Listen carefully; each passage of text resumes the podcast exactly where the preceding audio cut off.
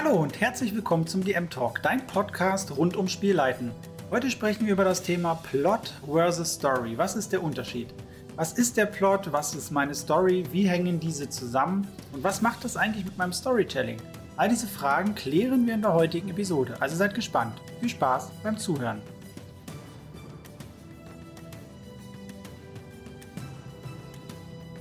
Ja, hallo ihr Lieben, mein Name ist Chris Acker, der Spielpädagoge und heute sprechen wir über Plot, Story und Storytelling. Ja, wenn ich immer äh, in Facebook-Gruppen rumlese, in Foren oder herumstöbere oder ähnlichen zu Themen wie Rollenspiel, Gaming und so weiter, stolpere ich ja unweigerlich über Begriffe wie Plot, Story oder Geschichte, je nachdem, Storytelling, Timing, Pacing. Äh, gibt es viele Begriffe, die da synonym verwendet werden oder in gewissen Kontexten irgendwie anders. Manchmal habe ich dann das Gefühl, dass diese Begriffe etwas äh, durcheinander geworfen werden oder irgendwie gar nicht richtig verstanden werden, weil das manchmal auch gar nicht äh, so einfach ist, Dinge zu definieren. Vor allem beim Plot werden wir das gleich merken. Daher reden wir heute ein wenig über diese Dinge, weil vor allem Plotting und Storytelling sind Dinge, mit denen ich mich sehr gerne beschäftige, weil die mir sehr wichtig sind, weil du damit, wenn du beides gut kannst und machst, äh, den Spielenden die Möglichkeit bietest, eine sehr, sehr geile Geschichte zu gestalten und äh, mit dir zu erleben. Und das ist doch schließlich ein wenig der Anspruch, den wir doch haben möchten als semi-professionelle Spielleitungen. Äh, nein, Spaß. Wir wollen natürlich äh, viel Spaß am Spieltisch haben und äh, das ist halt auch mit guter Technik verbunden, wenn man das kann. Also, was ist das Ziel für heute? Mein Ziel ist es mit dieser Episode, dass ihr versteht, was die Begriffe Plot und Story meinen, wie diese miteinander verwoben sind und sich halt beeinflussen. Und was für einen Einfluss das wiederum auf unser Storytelling als Spielleitung hat. Ihr bekommt wieder ein Cheatsheet von mir als PDF, gratis zum Download. Den Link findet ihr dann wie immer in der Podcast-Beschreibung, beziehungsweise dann bei YouTube in der Videobeschreibung. Dort äh, habt ihr dann nochmal alle wichtigen Punkte zusammengefasst. Wir werden heute drei Punkte abarbeiten. Erstmal gehe ich darauf ein, was ist ein Plot, was macht einen guten Plot aus und so weiter. Dann, was ist die Story und wie beeinflusst sich das? Und danach, was macht das mit unserem Storytelling? Gehen wir doch gleich in den Plot rein. Der Plot ist eigentlich nur dein Gerüst, dein Leitfaden oder Skelett. Dafür gibt es sehr viele Wörter, ähm, wie man das benennen kann. Er bildet die Grundlage eigentlich von allem für deine Kampagne, wenn du sie baust. Irgendwas braucht man ja. Wenn man sich nichts ausdenkt, dann kann man auch nichts spielen. Mal so ganz platt gesagt. Wie gesagt, es gibt viele Begrifflichkeiten, die einen Plot beschreiben. Am liebsten mag ich das Wort Struktur. Dein Plot ist deine Struktur. Struktur ist vor allem für eine Kampagne sehr wichtig für die Story später, die erzählt wird am Spieltisch und äh, dann am Ende auch dein Storytelling, also sprich die Erzählmethoden, die du verwendest, um die Inhalte, die du vermitteln möchtest, rüberzubringen. Klingt irgendwie sehr theoretisch, ne? Wird gleich etwas praktischer. Denn dein Plot hilft dir grundsätzlich beim Erzählen, ähm, die richtigen Entscheidungen zu treffen. Wenn du eine Struktur hast, einen klaren Plan hast, was du willst, dann äh, kannst du wesentlich besser Entscheidungen treffen, weil du immer im Kopf hast, okay, was ist mein Ziel? Ah, das ist mein Ziel. Ist das, was ich jetzt hier vorhabe, zuträglich für mein Ziel? Ja oder nein? Wenn nein, mach es nicht, um das jetzt mal ganz platt runter zu, zu brechen. Ich weiß, und dann gibt es wieder diese Menschen, die sagen, ja, ich bin eher so der Improvisationstyp. Ähm, das Chaos ist eher so mein Element als die Ordnung und die Struktur. Kann ich verstehen. Bin ich zu einem großen Grad auf vielen Ebenen auch. Aber Plot ist etwas, bitte, strukturiert es wenigstens nur mit der Zielstellung. Einfach nur, was ist das Ziel eures Plots und denkt euch ein paar Eckpunkte aus. Den Rest könnt ihr zwischendrin ja vollkommen improvisieren, wenn ihr wollt. Aber das bisschen Struktur, wirklich gönnt es euch und eurer Spielgruppe vor allem auch. Ultra wichtig. Das macht euch das Leben wesentlich leichter, auch beim Improvisieren am Ende, um quasi euer Chaos zu leben.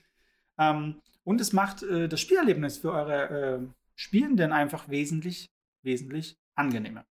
Wie ihr schon merkt, der, der, Plot ist grundsätzlich kein starres Konstrukt. Im Gegenteil. Ähm, ein Plot ist mehr sowas wie ein Prozess, der stetig überdacht und angepasst wird. Ne? Das ist, passiert natürlich nicht nur im Voraus, wenn ihr euch Gedanken darüber macht, was ihr als nächstes spielen wollt, ähm, sondern das passiert natürlich auch fortlaufend in der Story, am Tisch und vor allem auch durch die Story. Ja? Wenn die Charaktere irgendwas machen, womit ihr nicht rechnet, Entscheidungen getroffen haben, ähm, und euch vielleicht auch überrascht haben mit Dingen und euch inspiriert haben vor allem. Also ist das, da merkt man schon, wie, die gegenseitige Beeinflussung dort stattfindet.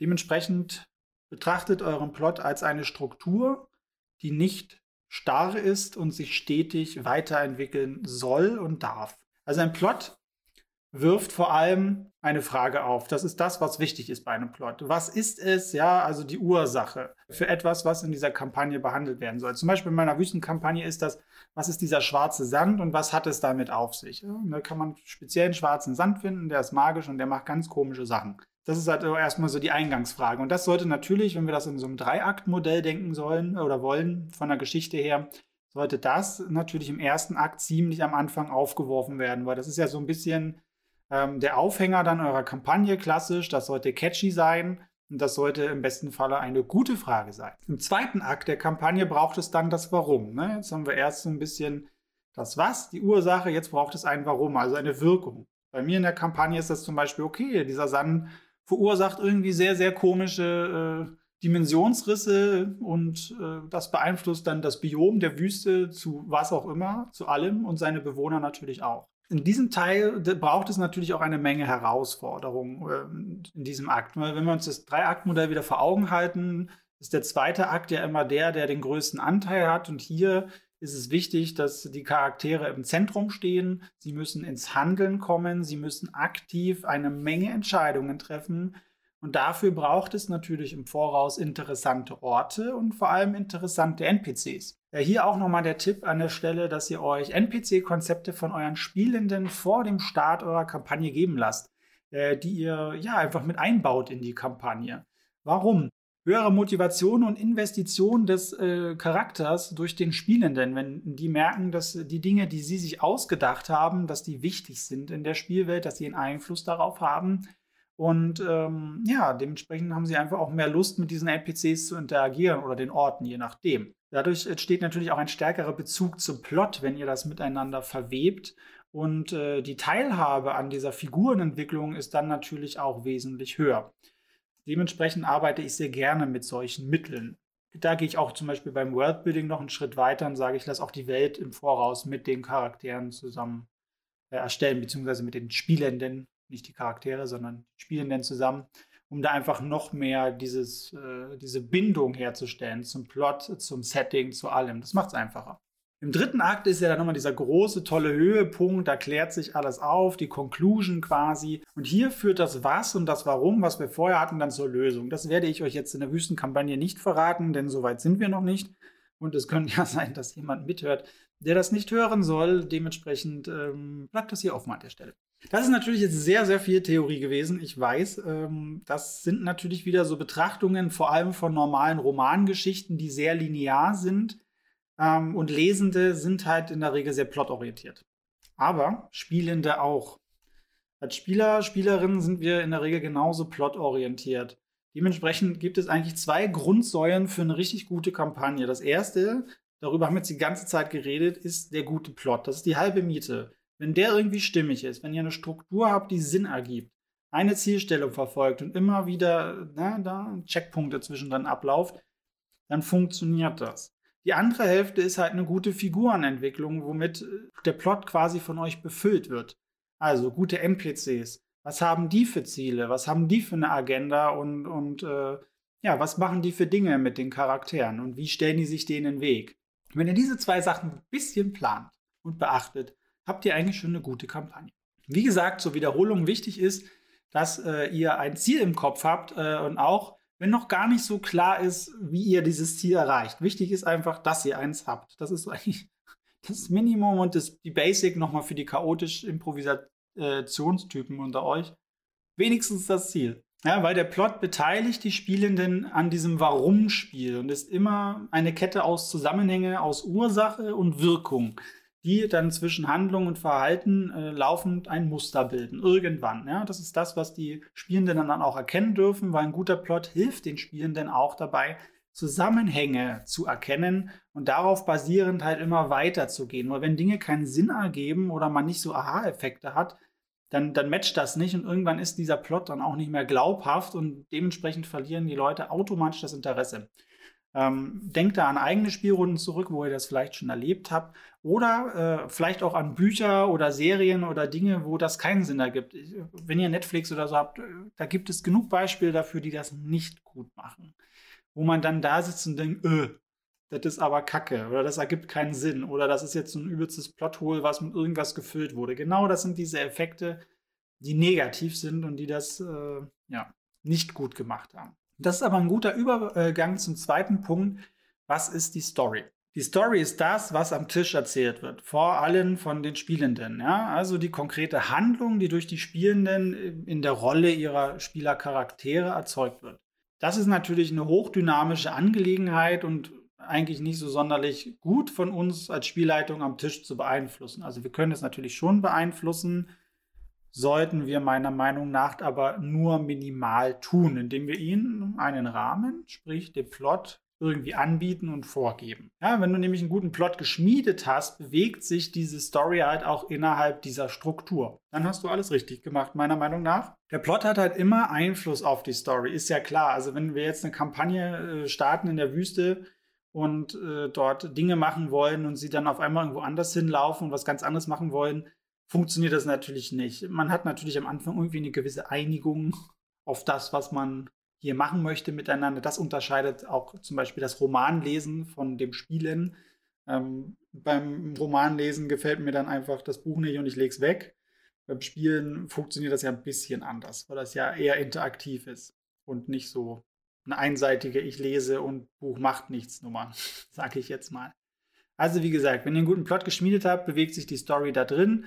Ähm, das wunderbar. Der Plot hat dann äh, immer Einfluss auf die Story und auf die Handlungen und Entscheidungen der Charaktere, weil sie wägen halt immer ab, ist das für dieses Ziel, was wir erreichen wollen, ähm, förderlich oder nicht. Also ich denke, ihr kennt diese Dinge, wenn ihr eine Herausforderung gesetzt habt, dass halt immer abgewegt wird, okay, was machen die jetzt?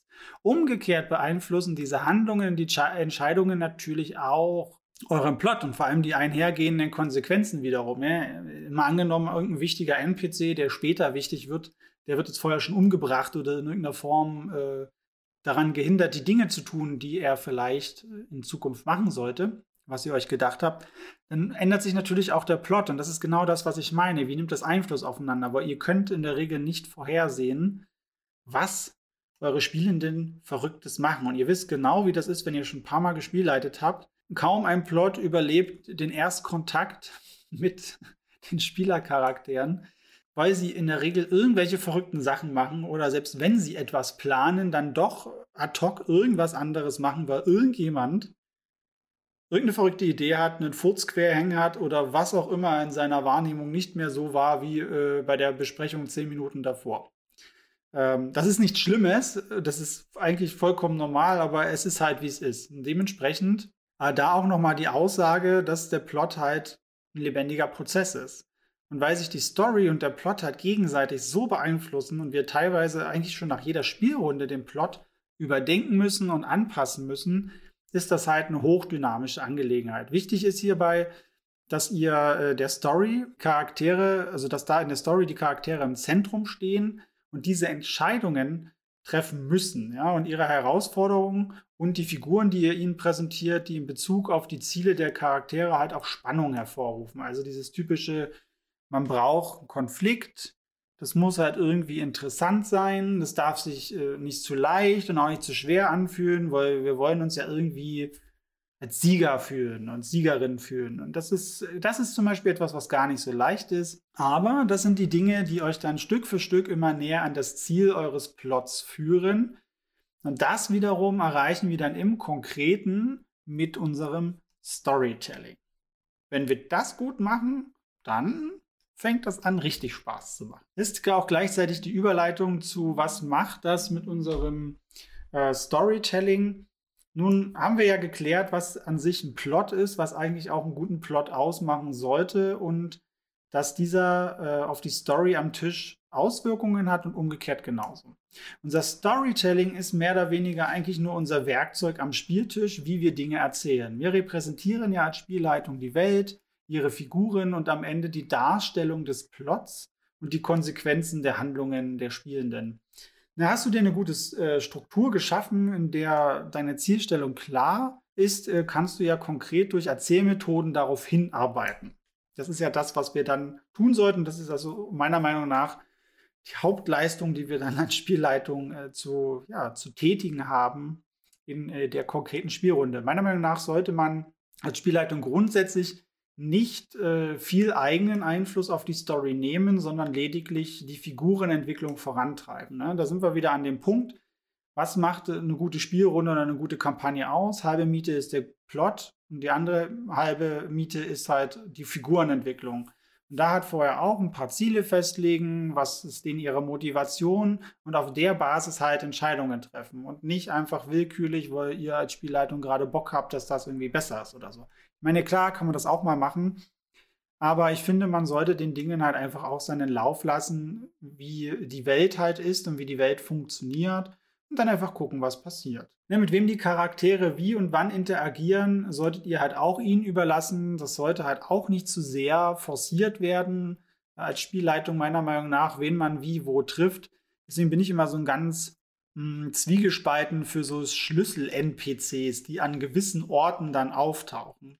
Das ist mir immer zu viel Eingrenzung zu sagen, okay, der Spielercharakter oder die Gruppe muss dann zu der Zeit an dem Ort mit dem NPC XYZ machen, damit das dann weiterläuft.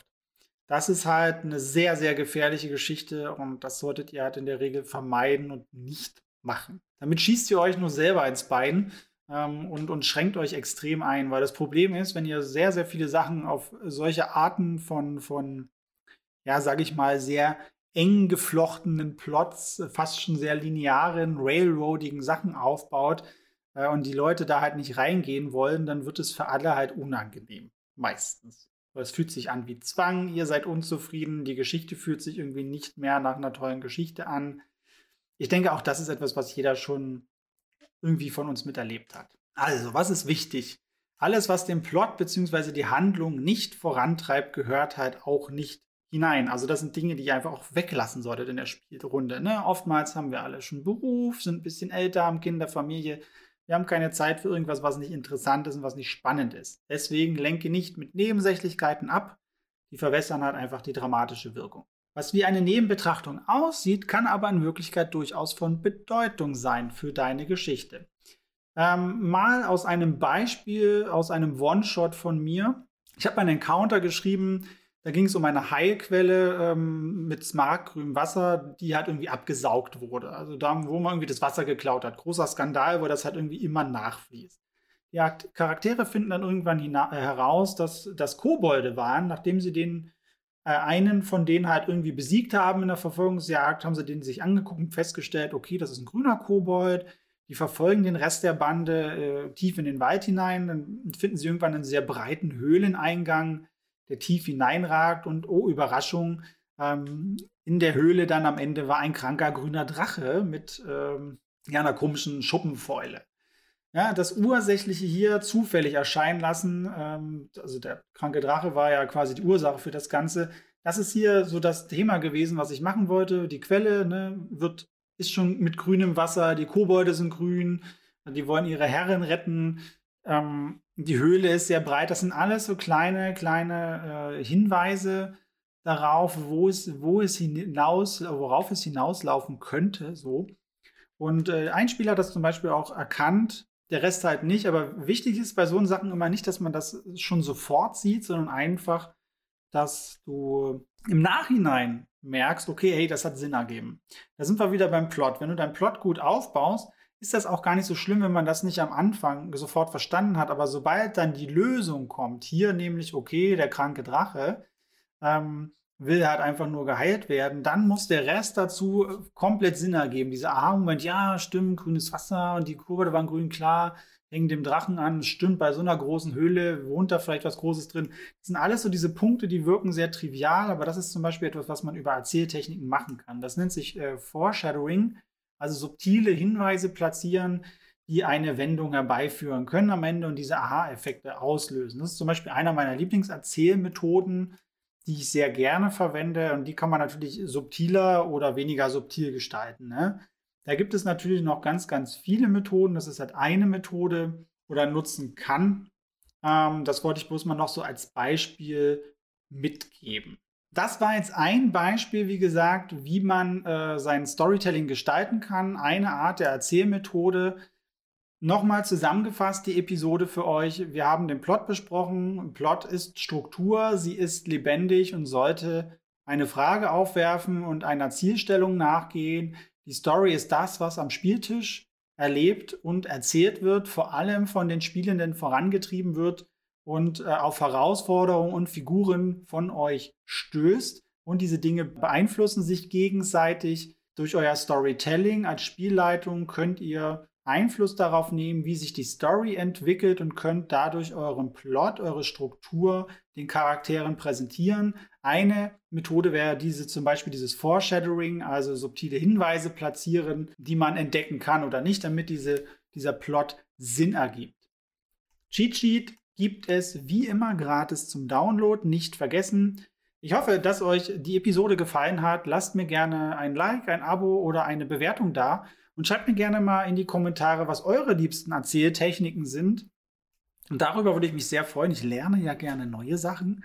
Für Feedback und sonstige Anfragen erreicht ihr mich wie immer am besten auf Instagram unter Spielpädagoge. Dort erreicht ihr mich am besten. Ansonsten tschüss und bis zum nächsten DM Talk. Euer Chris.